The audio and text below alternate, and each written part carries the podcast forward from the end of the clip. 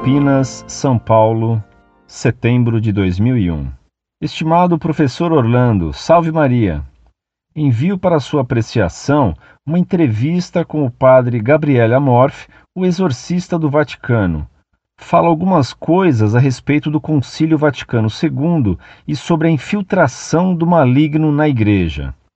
Segue a entrevista. Padre Amorf, está pronta finalmente a tradução italiana do novo ritual para os exorcistas. Sim, está pronta. No ano passado, a Conferência Episcopal não quis aprová-la porque havia erros de tradução do latim.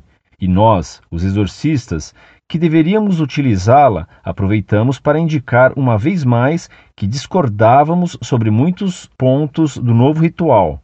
O texto base em latim continua sem mudanças nesta tradução. E um ritual tão esperado, no fim transformou-se numa burla. Um incrível empecilho que ameaça impedir agirmos contra o demônio. Uma acusação pesada o senhor faz. A que o senhor se refere? Faço-lhe dois exemplos somente, clamorosos. No ponto 15, fala-se dos malefícios e de como comportar-se nesse caso. O malefício é um mal causado a uma pessoa recorrendo ao diabo. Pode ser feito em diversas formas, como feitiços, maldições, mal-olhados, voodoo, macumba. O ritual romano explicava como enfrentá-lo. O novo ritual, ao contrário, afirma categoricamente que há uma proibição absoluta de fazer exorcismos nesses casos. Absurdo! Os malefícios são de longe a causa mais frequente de possessões e males causados pelo demônio, não menos de 90%. É como dizer aos exorcistas que não hajam mais. O ponto 16, então, afirma que não se devem fazer exorcismos se não existe a certeza da presença diabólica.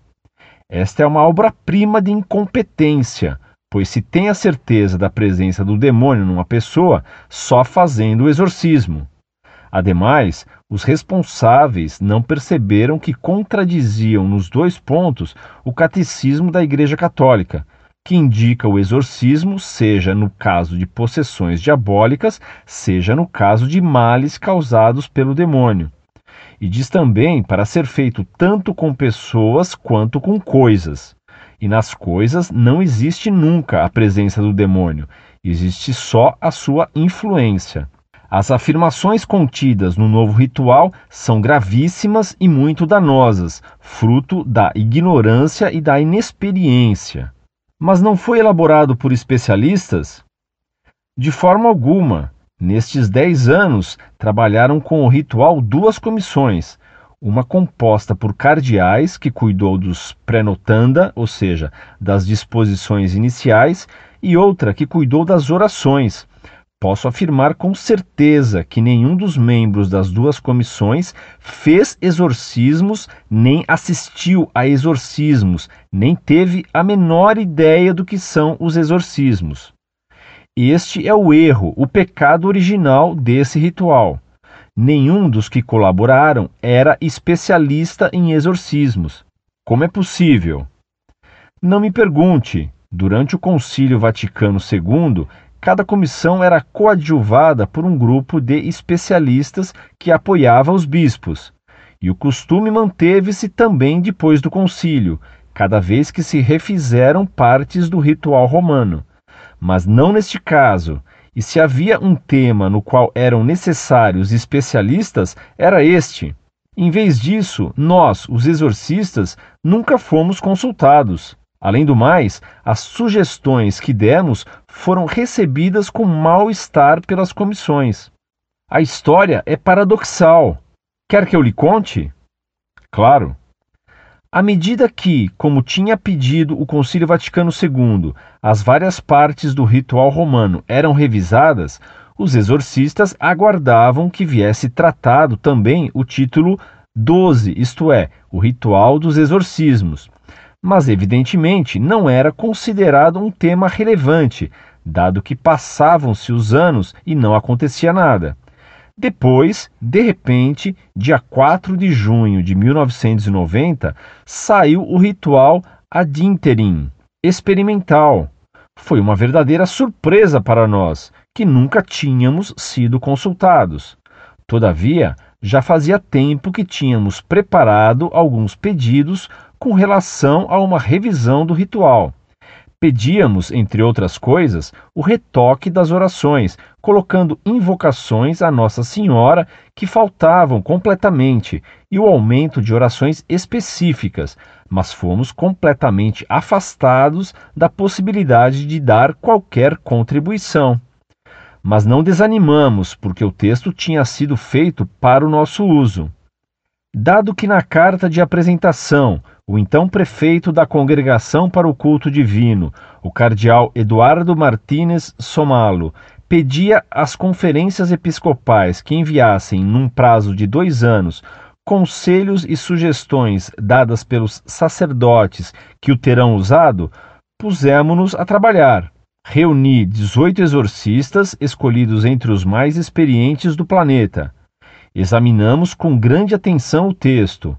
Nós o usamos, Elogiamos logo a primeira parte, na qual eram resumidos os fundamentos evangélicos do exorcismo, o aspecto bíblico-teológico, no qual naturalmente não faltava competência, uma parte nova com relação ao ritual de 1614, composto por Paulo V. Ademais, naquela época não havia necessidade de lembrar esses princípios, por todos reconhecidos e aceitos. Hoje, porém, é indispensável. Mas quando passamos a examinar a parte prática, que requer um conhecimento específico do tema, manifestou-se a total inexperiência dos redatores. As nossas observações foram copiosas, artigo por artigo, e fizemos-las chegar a todas as partes interessadas: Congregação para o Culto Divino, Congregação para a Doutrina da Fé, Conferências Episcopais. Uma cópia foi entregue diretamente ao Papa, em mãos. Como foram acolhidas as suas observações? Acolhida péssima, eficácia nula. Tínhamos nos inspirado na Lumen Gentium, na qual a Igreja é descrita como povo de Deus. No número 28 fala-se da colaboração dos sacerdotes com os bispos. No número 37 diz-se com clareza, inclusive com relação aos leigos, que, segundo a ciência, a competência e o prestígio de que gozam, têm a faculdade, aliás, às vezes também o dever, de manifestar o seu parecer sobre coisas que concernem ao bem da Igreja. Era exatamente o nosso caso, mas nós imaginávamos ingenuamente que as disposições do Vaticano II tivessem chegado às congregações romanas ao contrário, encontramos de frente um muro de rechaço e desprezo.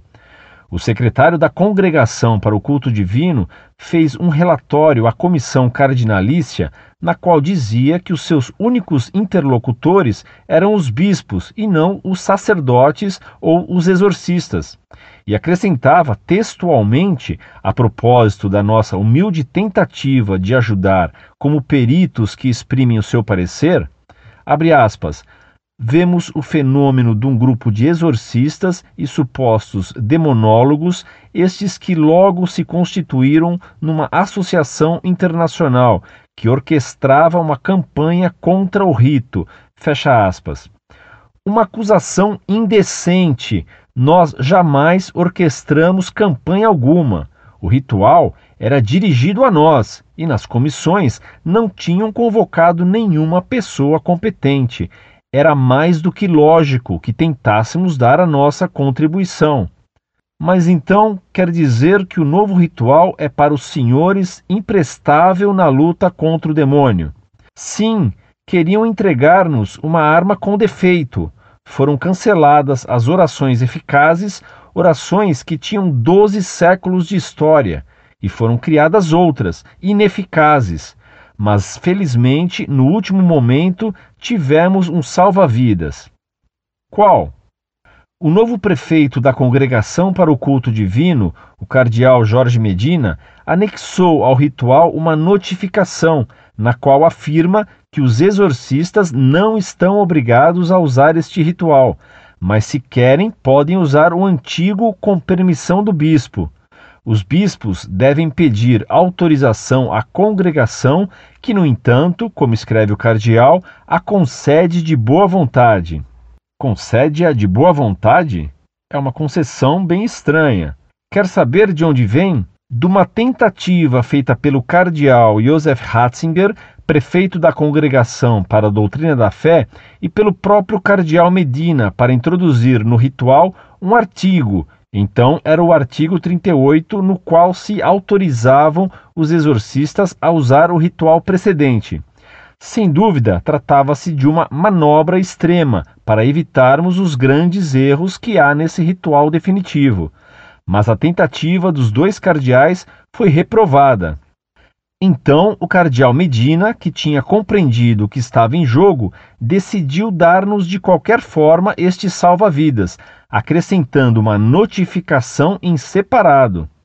Como são considerados os exorcistas dentro da igreja? Somos muito maltratados. Os irmãos sacerdotes que são encarregados dessa delicadíssima tarefa são vistos como doidos, fanáticos. Em geral, quase não são tolerados nem pelos bispos que os nomeiam. Qual o fato mais clamoroso desta hostilidade?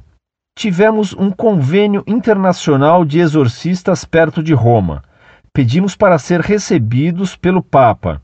Para não dar a ele o peso de somar outra audiência às tantas que já dá, pedimos simplesmente para ser recebidos na audiência pública das quartas-feiras, na Praça de São Pedro. Inclusive, sem que fosse preciso mencionar-nos nas saudações. Fizemos o devido pedido, como lembrará perfeitamente Monsenhor Paolo Di Nicolo, da Prefeitura da Casa Pontifícia, que acolheu de braços abertos o nosso pedido. Um dia antes da audiência, porém, o próprio Monsenhor Di Nicolo disse-nos, na verdade com grande constrangimento, pelo que se viu muito bem que a decisão não dependia dele, que não viéssemos, não éramos admitidos. Incrível!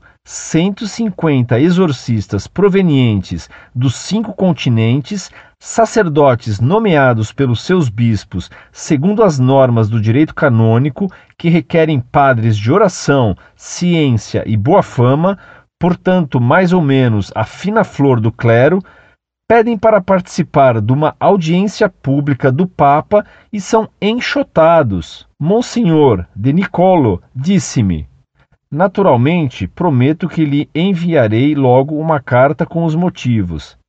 Passaram-se cinco anos e ainda estou a esperar essa carta. Certamente não foi João Paulo II a excluir-nos, mas que seja proibido a 150 sacerdotes participar de uma audiência pública do Papa na Praça de São Pedro explica o quanto são dificultados os exorcistas pela sua igreja quantos são mal vistos por tantas autoridades eclesiásticas. O Senhor combate o demônio cotidianamente. Qual é o maior sucesso de Satanás? Conseguir que não creiam na sua existência. Quase conseguiu.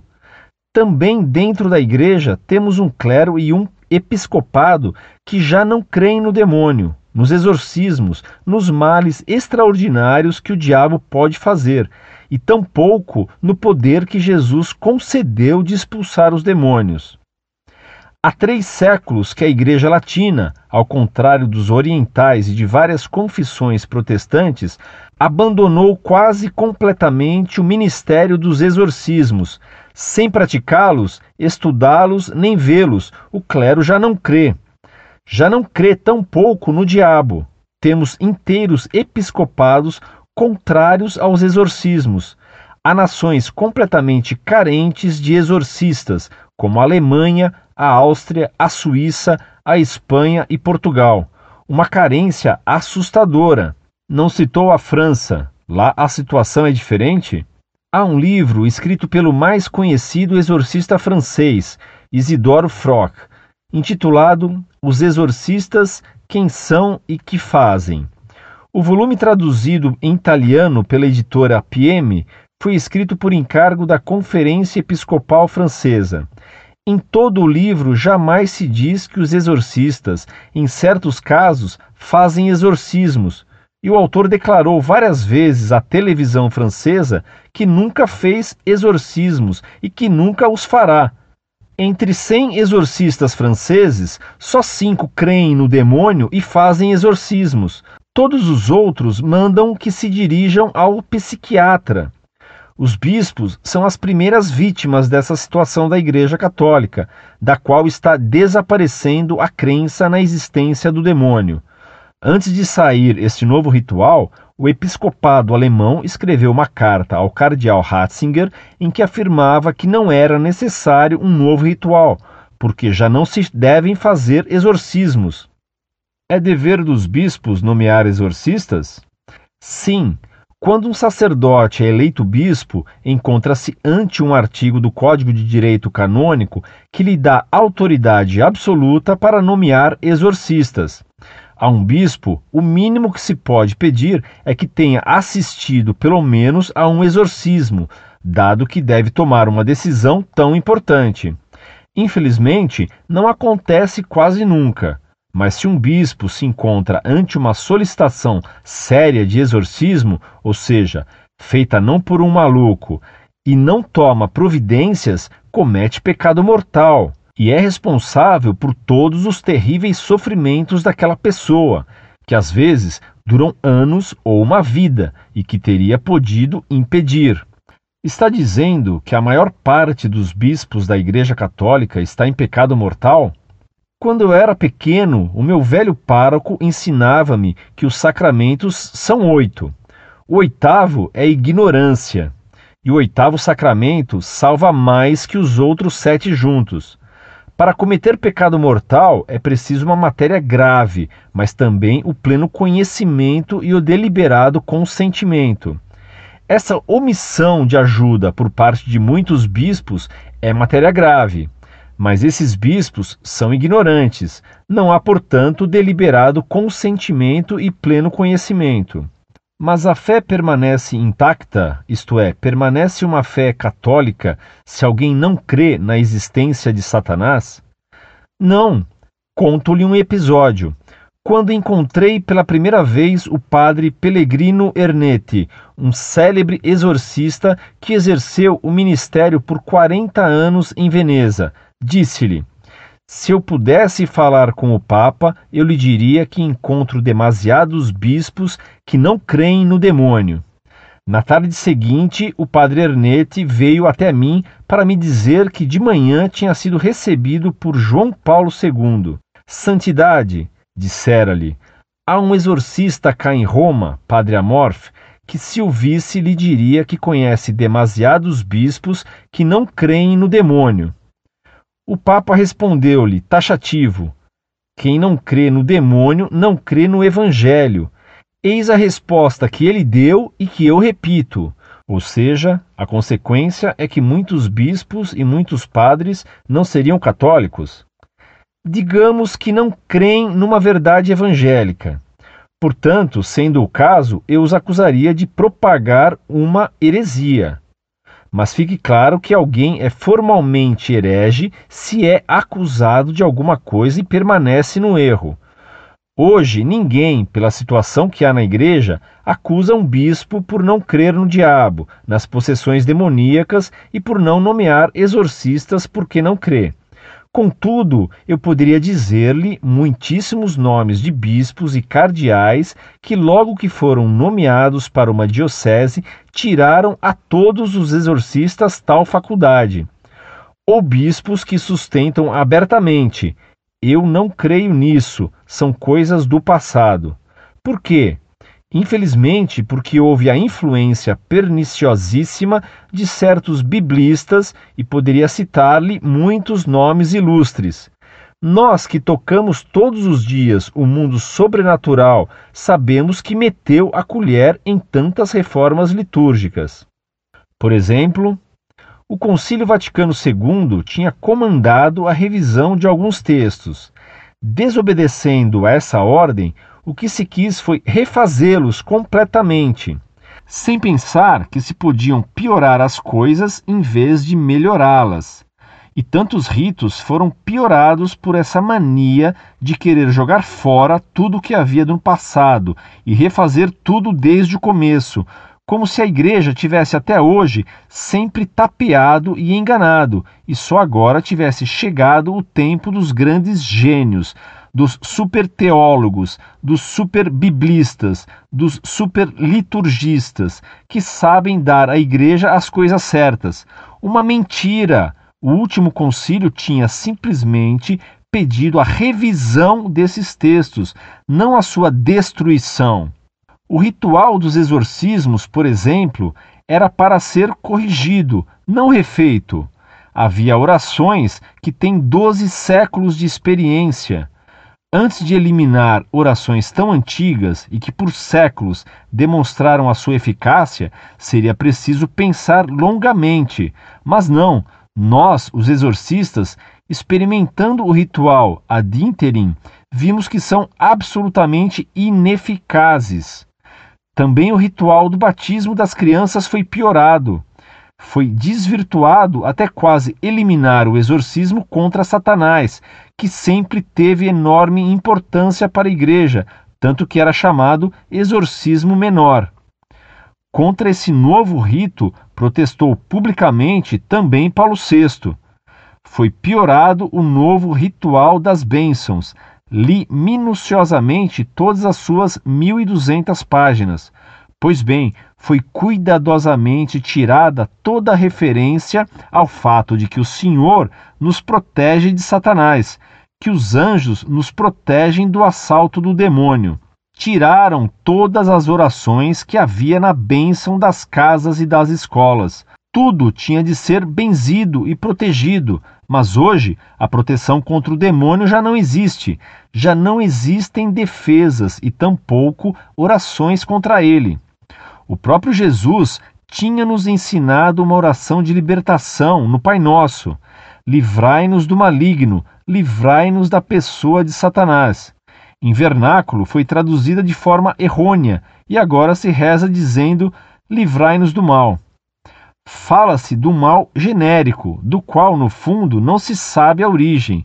Ao contrário, o mal contra qual nosso Senhor Jesus Cristo tinha nos ensinado a combater é uma pessoa concreta, é Satanás. O Senhor tem um observatório privilegiado. Tem a sensação de que o satanismo esteja difundindo-se? Sim, muitíssimo. Quando diminui a fé, aumenta a superstição. Se uso a linguagem bíblica, digo que se abandona a Deus e se abraça à idolatria. Se uso uma linguagem moderna, digo que se abandona a Deus para abraçar o ocultismo. A diminuição assustadora da fé em toda a Europa católica faz com que o povo se entregue às mãos de magos e cartomantes, enquanto as seitas satânicas prosperam. O culto do demônio é anunciado a massas inteiras através do rock satânico de personagens como Marilyn Manson e atacam-se também as crianças quando jornais e quadrinhos ensinam a magia e o satanismo. São muito difundidas as sessões espíritas, nas quais se evocam os mortos para ter respostas. Agora, aprende-se a fazer sessões espíritas com o computador, com o telefone, com a televisão, com o gravador, mas, sobretudo, com a escritura automática. Já não há necessidade do médium. É um espiritismo self-service. Segundo as pesquisas, 37% dos estudantes fez pelo menos uma vez o jogo do cartaz ou do copo, que é uma verdadeira sessão espírita. Numa escola em que me convidaram a falar, os jovens disseram que o faziam durante a aula de religião, sob os olhos complacentes do professor. E funcionam? Não existe diferença entre magia branca e magia negra. Quando a magia funciona, é sempre obra do demônio todas as formas de ocultismo, como esta grande atração pelas religiões do Oriente, com as suas tendências esotéricas, são portas abertas para o demônio. E o diabo entra, rápido. Eu não hesitei a dizer imediatamente, no caso da freira assassinada em Chiavenna e no caso dos dois jovens de Nove Ligure, trata-se de delitos que chocaram a Itália recentemente, que houve uma intervenção direta do demônio, porque esses jovens se dedicavam ao satanismo. Prosseguindo a investigação, a polícia descobriu, em ambos os casos, que esses jovens seguiam Satanás, tinham livros satânicos. O que aproveita o demônio para seduzir o homem? Ele tem uma estratégia monótona. Disse isso a ele e ele o reconhece. Leva a crer que o inferno não existe, que o pecado não existe, sendo só uma experiência a mais a fazer. Concupiscência, sucesso e poder são as três grandes paixões nas quais Satanás insiste. Quantos casos de possessão demoníaca encontrou? Depois dos primeiros cem casos, desisti de contar. Cem? Mas são muitíssimos. O senhor diz nos seus livros que os casos de possessão são raros. E de fato são. Muitos exorcistas têm encontrado somente casos de males diabólicos, mas eu herdei a clientela de um exorcista famoso como o Padre Cândido, e portanto os casos que ele não tinha resolvido ainda. Ademais, os outros exorcistas mandam para mim os casos mais resistentes. Qual o caso mais difícil que encontrou? Estou tratando dele agora, já faz dois anos. É a mesma jovem que foi abençoada, não foi um exorcismo propriamente, pelo Papa em outubro no Vaticano e que causou sensação nos jornais. É atingida 24 horas por dia, com tormentos indescritíveis. Os médicos e os psiquiatras não conseguiam entender nada. É plenamente lúcida e inteligentíssima. Um caso realmente doloroso. Como a pessoa se torna vítima do demônio? Pode-se cair nos males extraordinários enviados pelo demônio por quatro motivos: ou porque isso consiste num bem para a pessoa, é o caso de muitos santos, ou pela persistência no pecado de modo irreversível, ou por um malefício que alguém faz por meio do demônio, ou por práticas de ocultismo. Durante o exorcismo de possessos, que tipo de fenômenos se manifestam? Lembro-me de um camponês analfabeto que, durante o exorcismo, me falava só em inglês e eu precisava do intérprete. Há quem mostra uma força sobre-humana, quem se eleva completamente da terra, e várias pessoas não conseguem mantê-lo sentado. Mas é só pelo contexto em que se desenvolvem que falamos de presença demoníaca. Ao Senhor, o demônio nunca fez nada de mal? Quando o cardeal Poletti me pediu para ser exorcista, encomendei-me a Nossa Senhora. Envolvei-me no vosso manto e estarei seguríssimo. O demônio fez-me tantas ameaças, mas nunca me causou dano algum. O senhor não tem medo do demônio? Eu? Medo daquele estúpido? É ele que deve ter medo de mim. Eu ajo em nome do Senhor do mundo, e ele é só o macaco de Deus. Padre Amorf, o satanismo difunde-se cada vez mais. O novo ritual torna difícil fazer exorcismos. Impede-se aos exorcistas a participação numa audiência papal na Praça de São Pedro. Diga-me sinceramente, o que está acontecendo? A fumaça de Satanás entra em todas as partes, em todas as partes. Talvez tenhamos sido excluídos da audiência do Papa porque tinham medo de que tantos exorcistas conseguissem expulsar as legiões de demônios que se estabeleceram no Vaticano. Está brincando, não? Pode parecer um modo de dizer, mas creio que não seja. Não tenho dúvida alguma de que o demônio tenta, sobretudo, os postos altos da igreja, como tenta os postos altos da política e da indústria. Está dizendo que também aqui, como todas as guerras, Satanás quer conquistar os generais adversários? É uma estratégia vencedora, sempre se tenta efetuá-la, sobretudo quando as defesas do adversário são fracas. E também Satanás tenta, mas ainda bem que existe o Espírito Santo que sustém a igreja. As portas do inferno não prevalecerão, apesar dos abandonos, apesar das traições, que não devem surpreender. O primeiro traidor foi um dos apóstolos mais próximos a Jesus, Judas Iscariotes. Mas apesar disso, a igreja continua no seu caminho. mantém-se em pé pelo Espírito Santo. Portanto, toda a luta de Satanás pode ter somente sucesso parcial. Claro, o demônio pode vencer algumas batalhas, inclusive importantes, mas jamais a guerra. Fim da entrevista. Professor, era esta a entrevista. Cordialmente. Muito prezado, salve Maria. Você viu que é uma entrevista terrível e terrivelmente verdadeira. Vou mandar publicá-la em nosso site para que muitos a leiam. De fato, hoje, o demônio está infiltrado nas mais altas esferas da igreja, o que explica tanta destruição. Incorde Jesus Semper, Orlando Fedeli.